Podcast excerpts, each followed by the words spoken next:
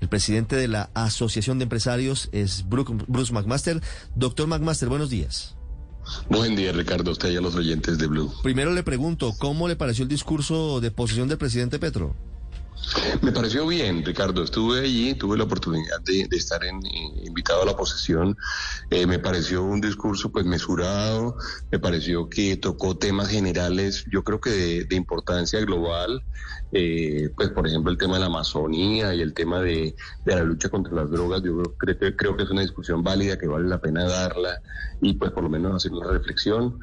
hubo un reconocimiento que para mí es importante, que es el reconocimiento pues a las, a las poblaciones vulnerables eh, en Colombia por eh, discriminación, por eh, porque tienen problemas, porque han tenido situaciones de pobreza además histórica, eso me pareció bien. Hubo una referencia interesante para nosotros, que es la referencia al reconocimiento de que hay que producir, de que tenemos que poner el aparato productivo a, a, realmente producir riqueza, producir oportunidades, producir empleo. yo creo que fue un discurso mesurado, a mí me gustó. Mm. Sobre el tema de impuestos, ¿cuál, ¿cuál es su lectura de lo que dijo en el discurso el presidente Petro? Dice, no será una reforma tributaria la que viene confiscatoria, pero sí será una reforma solidaria. ¿Cómo, cómo lee esa parte? Pues es que Colombia tiene un problema histórico, Ricardo, que es el problema de que realmente las personas eh, en general pagan muy pocos impuestos. Y me refiero, pues, por supuesto, a las personas que pueden pagar impuestos. No estamos hablando de, toda la familia, de, todas de todas las familias. Eh, eh, incluso ese principio general que hay algunas otras sociedades donde todo el mundo paga eh, de acuerdo a sus posibilidades, entendiendo que hay unos que no tienen posibilidades de pagar, pero hay otros que tienen posibilidades de pagar un poco.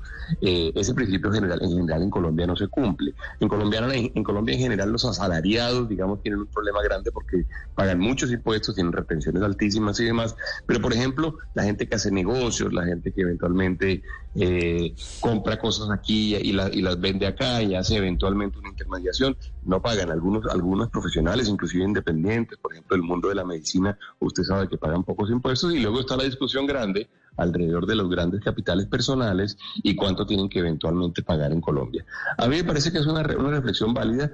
Es importante conocer la dimensión del, de, lo, de, lo, que está hablando eh, el presidente Petro y el, ministro de Hacienda, eh, de qué estamos hablando, en qué condiciones, cómo sería, porque hay, un, hay una porción que sí me preocuparía de ello y es especialmente la que se refiere a eh, los impuestos sobre eh, los impuestos que ya se generaron en las compañías que eventualmente se, se conviertan en dividendos. Ahí tenemos que ser muy cuidadosos para no eh, desestimular la inversión en Colombia.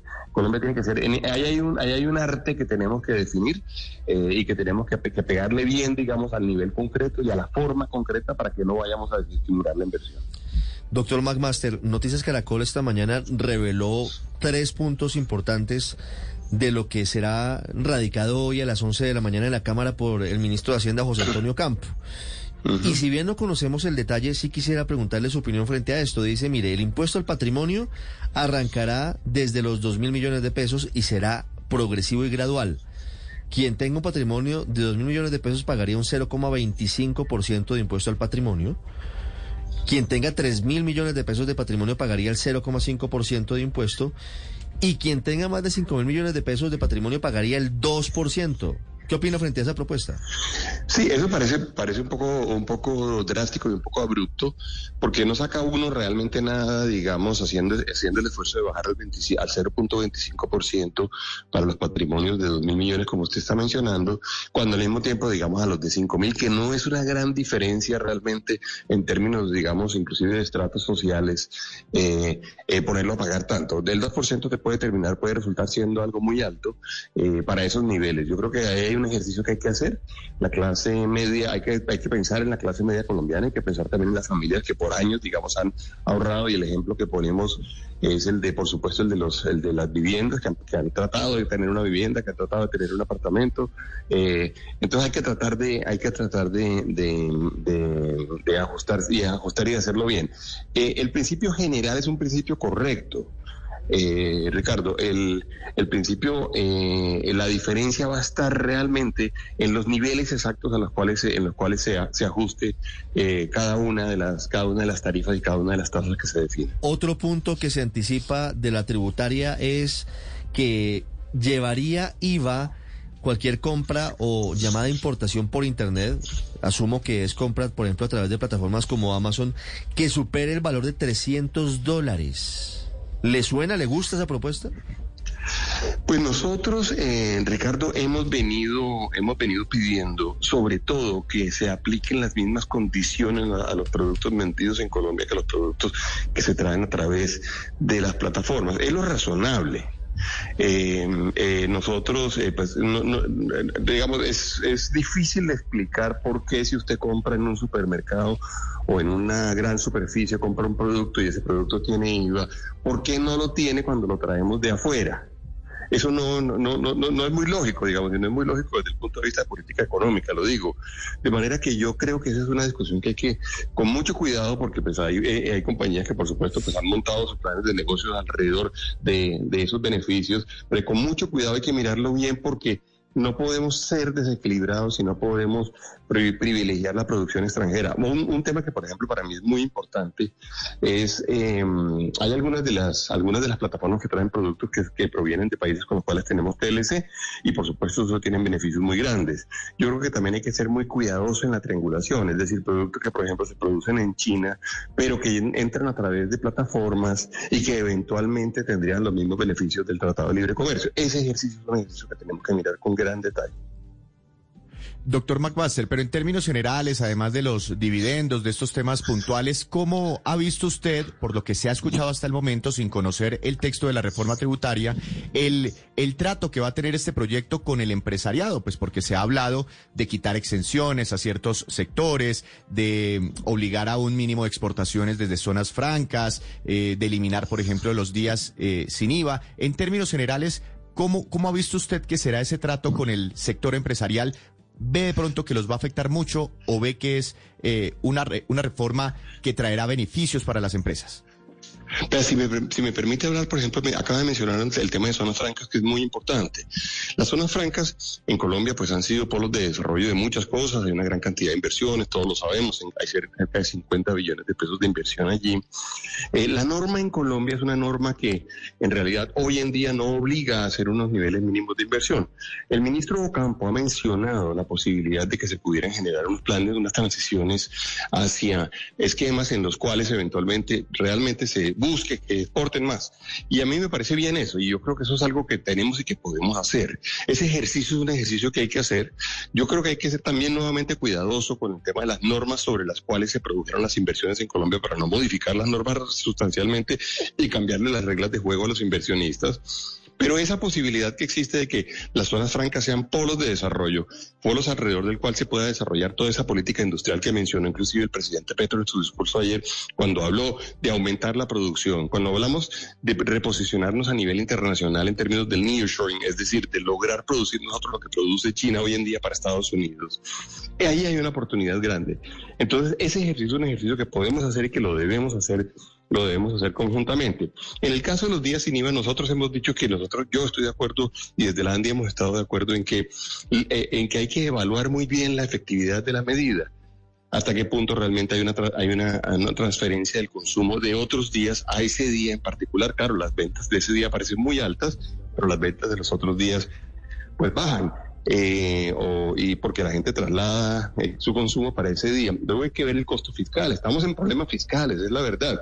Entonces no es fácil en este momento decir que hay una cantidad de productos que un día en particular no tienen IVA y que eventualmente asuma el Estado colombiano un costo fiscal demasiado alto. Doctor Max, eh, ¿cómo, ¿cómo, ve usted ese nombramiento de Germán Umaña como nuevo ministro eh, de Comercio? Quizá ahora se despeja conociendo ese nombre el, el camino. ¿Qué sabe usted de él? ¿Qué opinión tiene sobre él? Eh, pues de alguna manera tendrán que interactuar como empresarios seguramente con él siempre. A mí me gustó mucho el nombramiento del doctor Umaña. Yo había estado sentado con él hace unos 15 días. Habíamos estado hablando de, muchos temas, habíamos estado hablando también del tema, porque usted sabe que él era presidente de la Cámara Colombo Venezolana. Entonces habíamos estado hablando de la posibilidad de que eventualmente se pudiera reactivar el comercio con, con Venezuela y cuáles deberían ser las condiciones. Es una persona que conoce la industria, es una persona que además tiene, diría yo, el sentido de, de industria, el sentido de producción, en Colombia con generación de empleo muy en su ADN. a mí me, yo lo recibí con gran agrado y me parece que vamos a tener una oportunidad de trabajar conjuntamente que va a ser muy valiosa para Colombia. Sí, y, ahora que usted menciona precisamente ese tema de, de, Venezuela, ¿qué tan eh, cercano lo ve eh, usted? A mí me parece que operativamente no va a ser tan fácil. Em, yo creo que va, a tener varias etapas, por supuesto. Está la etapa, digamos, más obvia, que es la etapa de poder generar mayor actividad en las fronteras, de que efectivamente Cúcuta, San Antonio y demás tengan mayor actividad que siempre la habían tenido, que se permita también el, tránsito de las personas pues, libremente con mayores facilidades de lo que hay hoy en día. Y luego vendrá una etapa que deberá ser la etapa posterior, que es la etapa de realmente tratar de generar el gran comercio entre los dos países desde todo el territorio nacional de cada una de las dos de los dos. Eh, para esto tienen que pasar muchas cosas. Tienen que, tienen que abrirse las fronteras, tienen que abrirse los puentes, tienen que generarse mecanismos de pago, que es muy importante eso, que tengamos formas de garantizar que lo que nosotros le, le vendemos a ellos efectivamente se paga. Eh, y nos lo pagan. La experiencia, usted sabe, no fue buena en el pasado, hubo muchas deudas que quedaron pendientes. Eh, usted sabe, hasta hubo una, expropiación de una planta, de unas plantas eh, colombianas allá que, que quedaron dependientes de pago. La verdad es que es un ejercicio que vale la pena hacer. Yo creo que Colombia tiene que hacer esfuerzo por tratar de regularizar su, su, relación con Venezuela. El tema de los consulados a mí me parece que es un tema importantísimo porque al final los consulados son la atención a los nacionales que están en el otro país. Yo creo que eso no se puede abandonar.